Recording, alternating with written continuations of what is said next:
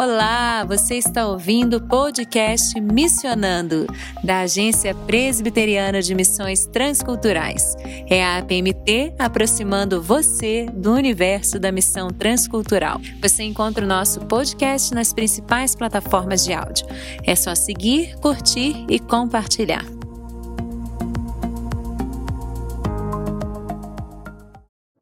Olá, querido ouvinte do podcast Missionando. Eu sou Tabata Mori, missionária, jornalista, voluntária da equipe de comunicação da APMT, aqui agora com você para mais um podcast inspirador. Dessa vez eu trouxe um livro, A Missão Cristã no Mundo Moderno, de John Stott. Normalmente quem traz os livros é a Fernanda, mas dessa vez eu vou fazer isso para vocês.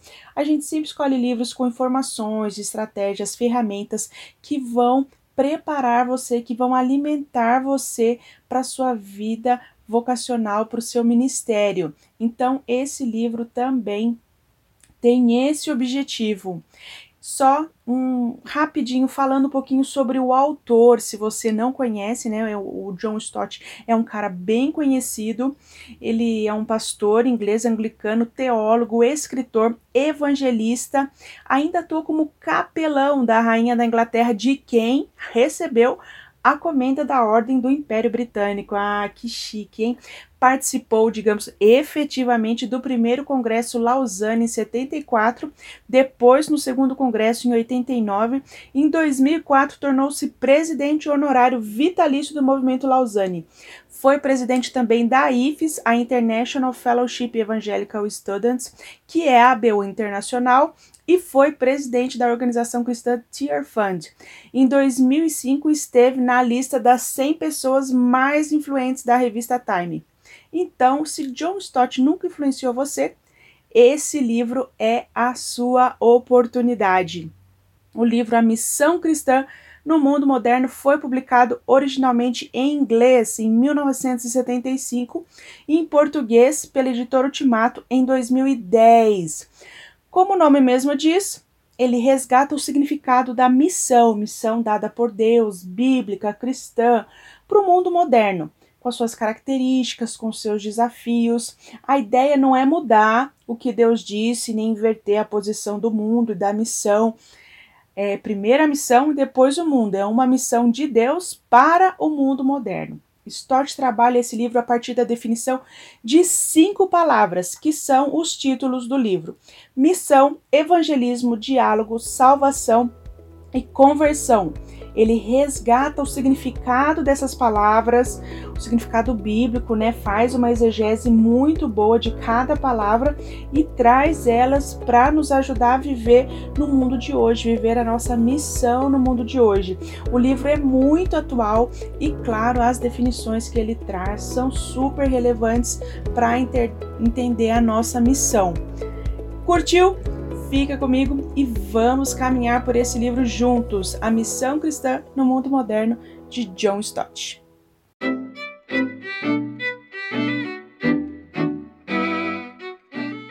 A primeira palavra, que é também o primeiro capítulo, é missão. E ele fala, claro, o que é missão, né? Ele traz na página 22 o segundo texto. A palavra missão não pode ser usada apropriadamente para cobrir tudo o que Deus está fazendo no mundo. No que diz respeito à providência e à graça comum, ele realmente está ativo em todos os homens e em todas as sociedades quer eles reconheçam isso ou não, mas esta não é sua missão. Missão diz respeito ao seu povo redimido e o que Deus o manda fazer no mundo. Ou seja, ele separa a ação de providência de Deus no mundo e tudo que Deus está fazendo e abençoando e amando e aquilo que Deus manda o seu povo fazer. Quer dizer, missão diz respeito ao que o seu povo redimido tem que fazer no mundo, ok? Segunda coisa ele, que ele fala sobre a missão é que Jesus é o nosso modelo supremo, é claro que a gente já sabe disso, né? Mas ele fala: a missão é de Deus, foi ele que mandou seus profetas, seu filho, seu Espírito Santo, né? Depois que Jesus foi assunto aos céus. E quando Jesus vem, né, ele resgata aquele texto de João 20, 21, assim como o Pai me enviou, eu também vos envio. Ele fala: Jesus fez de sua missão um modelo para nossa. Portanto, nossa compreensão da missão da igreja deve ser deduzida da nossa compreensão da missão do filho. Né? Por que e como o Pai enviou o filho. E aí ele fala da entrega de Jesus, do serviço abnegado, do amor, da compaixão, do, das formas diferentes como Jesus atendeu às necessidades amplas dos homens, né? necessidades integrais, necessidades holísticas desses homens. Né? Ele pregou proclamando as boas novas, ensinando sobre a vinda e a natureza do reino, como se entrar como fazer parte do reino, como o reino seria espalhado e proclamado por todo mundo, mas ele serviu por meio de obras, por palavras, né? Teve um ministério completo aqui. Ele proclamou as boas novas, ele alimentou os famintos, ele lavou pés sujos, curou enfermos, confortou os abatidos, ressuscitou mortos. Quer dizer, esse foi o ministério de Jesus. Esse foi o ministério de Jesus e ele é o nosso modelo. E ainda dentro de missão, ele fala: para nós é natural gritarmos o evangelho às pessoas a certa distância do que nos envolvermos com elas de forma profunda, pensarmos dentro de sua cultura e de seus problemas e sentimento e sentirmos suas dores com elas. Quer dizer, o que ele está falando? Às vezes, a nossa proclamação do Evangelho é uma proclamação é, distante, a gente não se envolve com a pessoa, não se envolve com a sua dor, não existe empatia, a gente não se envolve às vezes na, com a sua cultura, né, como ele disse aqui, né, pensando em missão transcultural, que é o nosso trabalho aqui dentro da PMT. Você não se envolve com a cultura, você não vê o, qual o problema de, se, de não se envolver com a cultura? Você não consegue ver Deus ali, você não consegue ver a beleza, você não consegue ver a, verdade, a verdade, a bondade, porque Deus chegou ali antes de você né? Como seres humanos, né? É, nós somos corrompidos, então a cultura também é corrompida, mas como seres humanos fomos criados à imagem e semelhança de Deus. Então a cultura de alguma forma também reflete isso. É claro, você precisa de um olhar cristão para compreender isso e perceber com olhos críticos, críticos o que é bíblico e o que não é tá bom? Então, dentro de missão, a gente fica com esse ponto. Mas aí ele traz uma outra palavra, né? Evangelismo. E aí ele fala, é, ele parte da ideia de que a mensagem do evangelho deve ser sensível ao outro, né? Em compaixão e amor. Primeiro ele fala apenas um evangelho, apenas um evangelho. E o evangelho é Cristo né? Apenas um evangelho e esse evangelho é Cristo, sua vida, sua obra e aquilo que ele conquistou para nós. Essa é a nossa mensagem, né? Então ele fala que o evangelho é o meio é, o meio que Deus usa para tirar os homens da sua posição de crise, para que eles não continuem a viver como se nada tivesse acontecido, como se o reino de Deus não tivesse chegado, como se Jesus não tivesse feito nada aqui nesse mundo. Ele fala que o reino de Deus exige uma nova mentalidade, uma reorientação de todos os nossos valores e, claro, arrependimento então, é a mensagem do evangelho que vai levar a pessoa a isso, né? Ele fala uma outra coisa: os cristãos deveriam sentir compaixão e uma dor aguda na consciência quando os seres humanos são de alguma forma oprimidos ou negligenciados, seja pela privação de liberdade civil, respeito racial, educação, saúde emprego ou de alimentação, vestuário e teto adequados. Qualquer coisa que solapa a dignidade humana deve ser uma ofensa a nós. Então ele está falando aí que o evangelho ele tem a ver com todas as esferas da nossa atuação, com todas as esferas do mundo, né? A gente não pode restringir o evangelho à área espiritual, à área privada, à área eclesiástica. Não, o evangelho tem a ver com política, o evangelho tem a ver com justiça, com direito, com educação, com família. O evangelho é para todo o homem, né? Então, e ainda dentro de evangelismo, ele vai falar o seguinte: os resultados da evangelização incluem a obediência a Cristo e o ingresso em sua igreja e um serviço responsável no mundo. Ou seja, a, que o, o evangelismo, a evangelização tem um objetivo, né? Quando Jesus nos chama para fazer discípulos, ele fala o seguinte: é, batizando-os em nome do Pai, do Filho e do Espírito Santo e ensinando-os a guardar todas as coisas. Quer dizer, a pessoa entra na igreja, entra no corpo através do batismo e depois é discipulado, é ensinado. E aí ele fala, inclui obediência a Cristo. A pessoa precisa conhecer para obedecer, ingresso na igreja, né? O batismo, que é o recebimento na igreja, né? A entrada na igreja e um serviço responsável no mundo.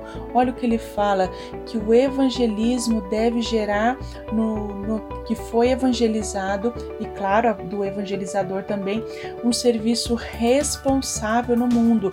Aí volta um pouco com aquela ideia de todas as esferas, né? O evangelho tem a ver com todas as esferas.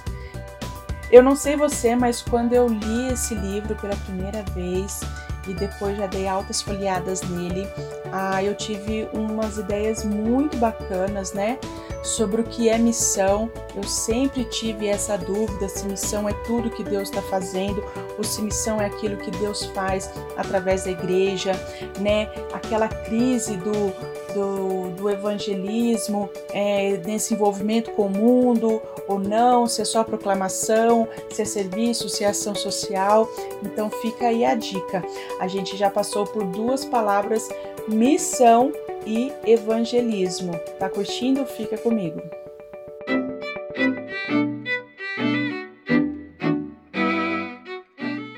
A terceira palavra é diálogo. E aqui, logo de cara, ele já fala que diálogo é, não é uh, um diálogo interreligioso, né? Ele fala uma das crenças é, de alguns estudiosos ecumênicos que pensam e escrevem é que hoje Cristo já está presente em todos os lugares, incluindo outras religiões. Sendo assim, do ponto de vista deles, o missionário cristão falar sobre levar a Cristo consigo para uma situação é presunção. O que ele faz primeiramente é encontrar Cristo lá e talvez desvendá-lo. Essa não é a visão do John Stott. Ele critica essa visão, tá? Ele não acredita que é, Cristo está em todas as situações, em todas as religiões, que a gente tem que encontrar Cristo no hinduísmo, no candomblé, no espiritismo, no catolicismo, tá? Ele entende que é, essas pessoas precisam passar por conversão, que inclusive é a, a última palavra. Mas o que é então diálogo? E aí ele ele coloca quatro argumentos a favor do diálogo: autenticidade, humildade, integridade, sensibilidade. A gente vai falar um pouquinho mais sobre dois deles. A autenticidade. O diálogo de um cristão com outra pessoa não significa negação da supremacia de Cristo. Atenção, não significa negação da supremacia de Cristo, nem qualquer perda do seu próprio compromisso com Cristo. Significa que uma abordagem genuinamente cristã deve ser humana, pessoal, relevante e humilde. No diálogo, compartilhamos nossa humanidade comum, sua dignidade e decadência. e expressamos nosso interesse comum por essa humanidade. Então, o diálogo é, ele parte da, daquilo que você já sabe, ele parte da verdade da supremacia de Cristo sobre todas as coisas, e aí nós voltamos o interesse de Cristo sobre todas as coisas, sobre todas as áreas, sobre todas as esferas, sobre todos os homens e o homem todo, né? E nem pode significar a falta do nosso compromisso com Cristo, ou seja, é, esse diálogo não pode ser desvinculado da nossa missão, a missão que Deus deu como deu ao filho, deu à igreja, quer dizer, aquilo que Deus requer que a gente faça no mundo. Então, esse diálogo, ele tem que partir dessa premissa que nós temos uma verdade, que Cristo é soberano sobre todas as coisas e que eu tenho uma missão, um compromisso com Cristo e aquilo que eu faço revela essa missão autênticos, nós somos autênticos, né? Não é uma missão qualquer, é uma missão cristã. E aí, sobre a sensibilidade, ele fala o seguinte: é, os cristãos devem persistir no convite sincero ao diálogo verdadeiro. Eles devem exercitar a paciência ilimitada ilimitada e recusar se sentirem desanimados. A essência de todo o seu convite deve ser: considere Jesus. Não temos outra mensagem. Não é que os muçulmanos viram Jesus de Nazaré e o rejeitaram. Eles nunca o viram. O véu da distorção e do preconceito ainda está sobre suas faces.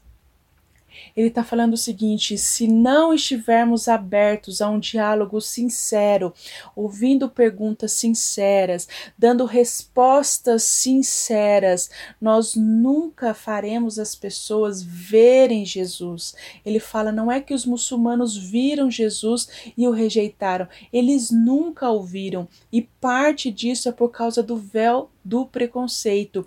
E assim também nós nunca estivemos de fato abertos a ouvir aquilo que o muçulmano pensa, as suas angústias, o seu temor e amar e sentir a compaixão que Jesus teve. Então, com o nosso agir, um diálogo é, é, provido de humildade, mas também de sensibilidade, de sinceridade, para que a gente possa de fato, de fato, exercer é, o, o nosso papel, a nossa missão cristã.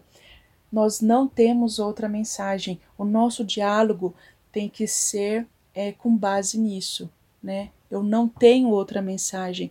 A minha mensagem é essa, mas eu estou disposto a ouvir e saber o que você pensa sobre essa mensagem. E eu estou disposto a falar para você dessa mensagem de uma forma que você entenda. Se a pessoa rejeitar, glória a Deus. Se a pessoa aceitar, glória a Deus. O nosso papel é fazer a mensagem chegar.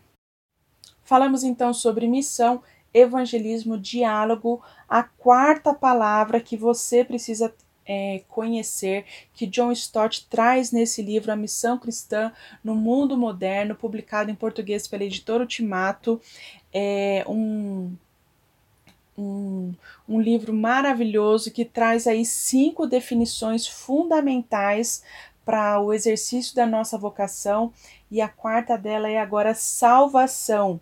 Esse capítulo fala então sobre a centralidade da salvação e, claro, traz a Bíblia como o referencial, o manual, seja para qualquer tempo, em qualquer lugar. A Bíblia é o manual para a salvação, é a palavra de Deus viva e eficaz. E aqui a gente, ele está falando de uma de uma salvação espiritual que tem teor mais moral do que material, fala de um estilo de vida transformado, um, um selo autenticado de salvação. Ele fala do Radar Krishnan, é um filósofo hindu. Eu gosto muito dessa história, é, eu já ouvi em outros lugares, né? E ele traz e faz uma ótima análise. O Radar Krishnan, filósofo hindu e ex-presidente da Índia, ele comentou o seguinte: vocês afirmam que Jesus Cristo é o seu Salvador, mas vocês não parecem estar mais salvos do que qualquer outra pessoa.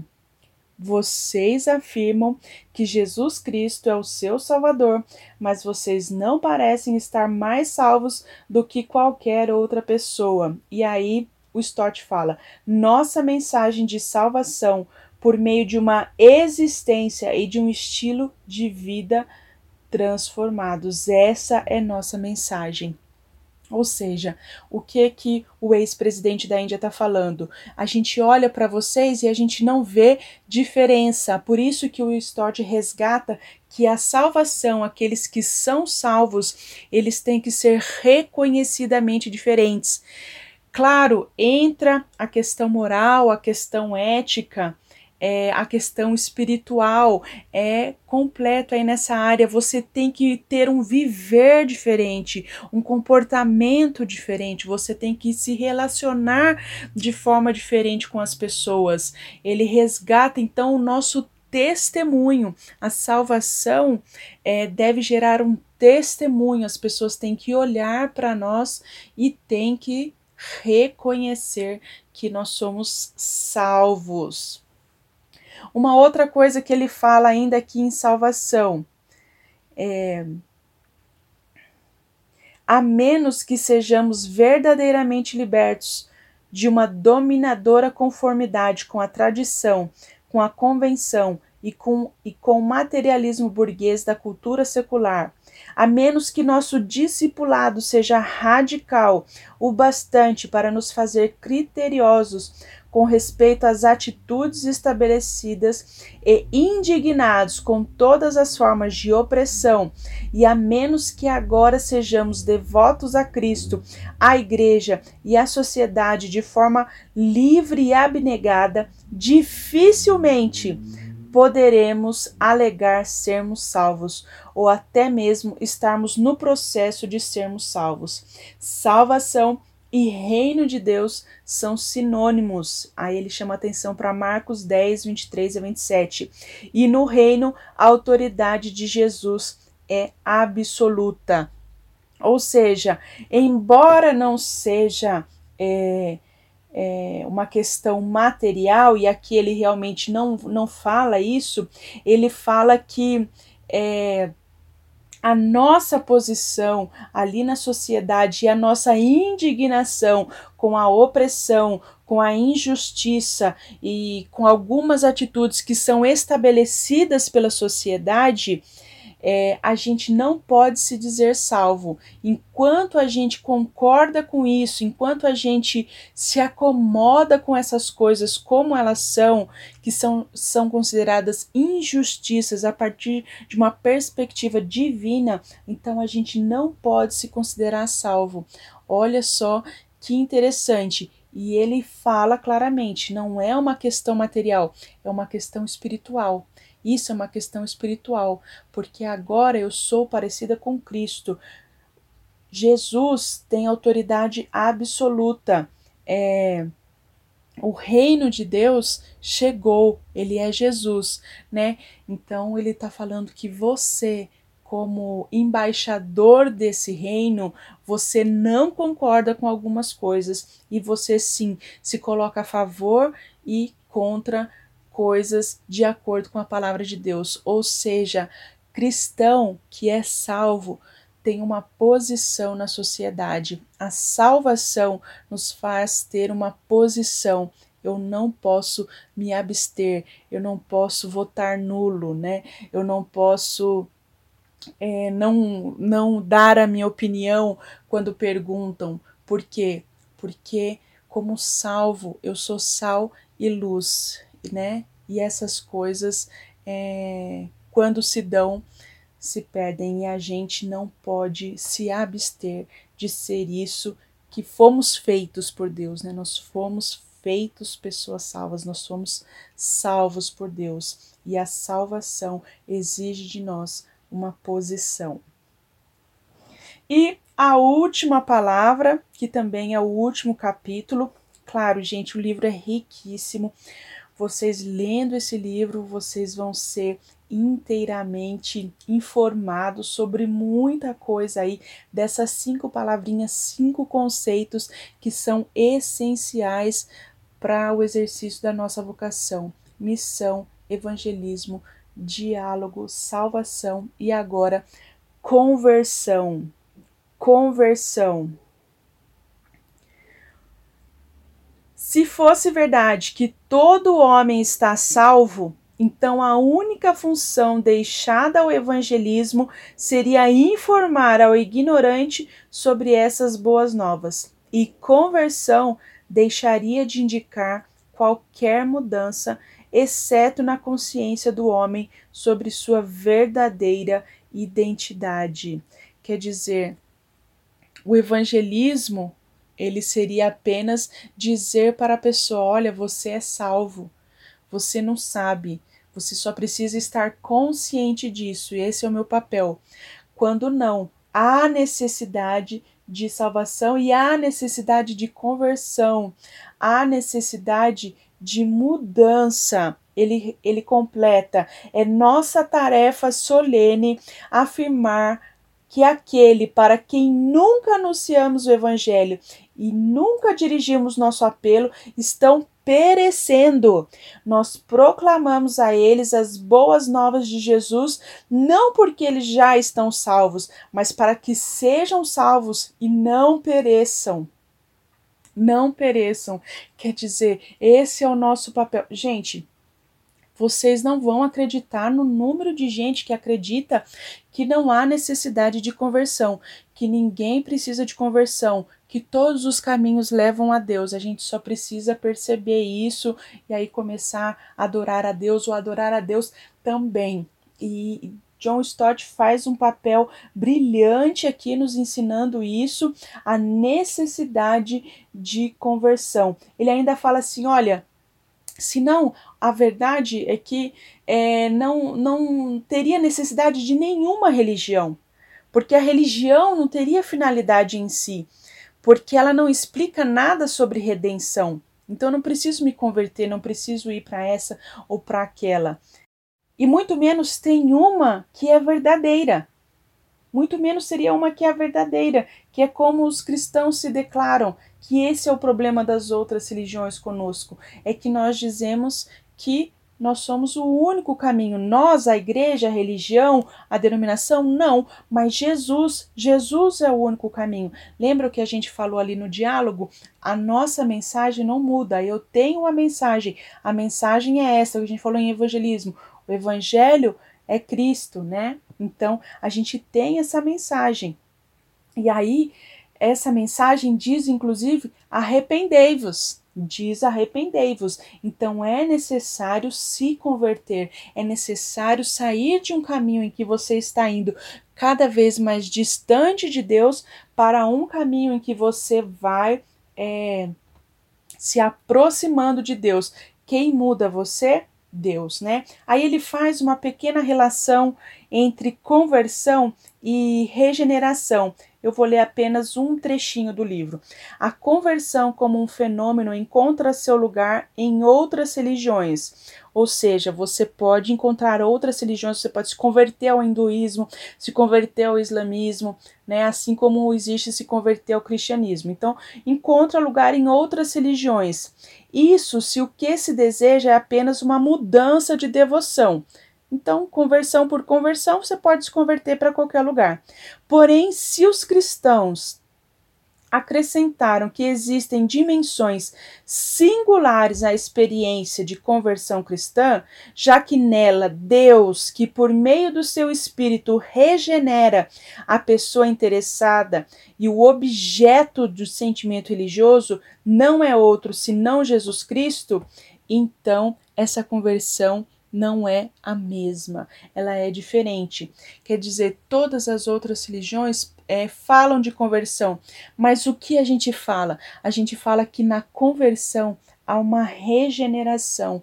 A pessoa se torna uma nova pessoa, que essa pessoa passa por uma experiência cristã de conversão e que nela Deus, por meio do seu espírito, faz dela uma nova criatura nova criatura e Deus passa a ser o objeto do seu sentimento religioso. Deus passa a ser aquele a quem ela devota a sua adoração. Então, o seu objeto não é outro senão o Senhor Jesus, senão o Senhor Jesus. Então, conversão e regeneração andam juntas. A gente não fala apenas de ah, vem para minha igreja. Ah, vem, vamos batizar. Ah, vem. Não. Vem. Você precisa ouvir de Jesus. Deus vai fazer de você uma nova criatura. E quando ele fizer de você uma nova criatura, aí você vai ser parte do corpo dele. Aí você vai ser igreja. Independente de ter sido batizado ou não, você vai ser corpo. Você vai ser convertido. Você vai ser cristão. Então ele fala isso Gente, o Stott não falou dessas coisas à toa. Ele colocou essas cinco palavras porque essas cinco palavras estavam, digamos, em crise. Esses conceitos estavam em crise. As pessoas cristãs, né, estavam achando que não havia tal necessidade de falar sobre isso, de falar sobre salvação, de falar sobre conversão, certo? Então, ele resgata isso ele resgata isso e ele termina. Claro, a conversão não deve tirar o convertido do mundo, não é renúncia automática de toda a sua herança cultural.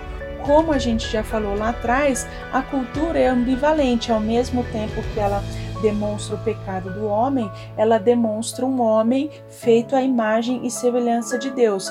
Então, voltamos para a missão voltamos para a missão. Aquele que se converte, ele não sai do mundo, pelo contrário, ele é enviado ao mundo para nesse mundo ser sal e luz. E ali ele julgar, né, avaliar a cultura e prová-la por meio das escrituras e discerni-la para saber como se envolver de forma efetiva nesse mundo como um cristão.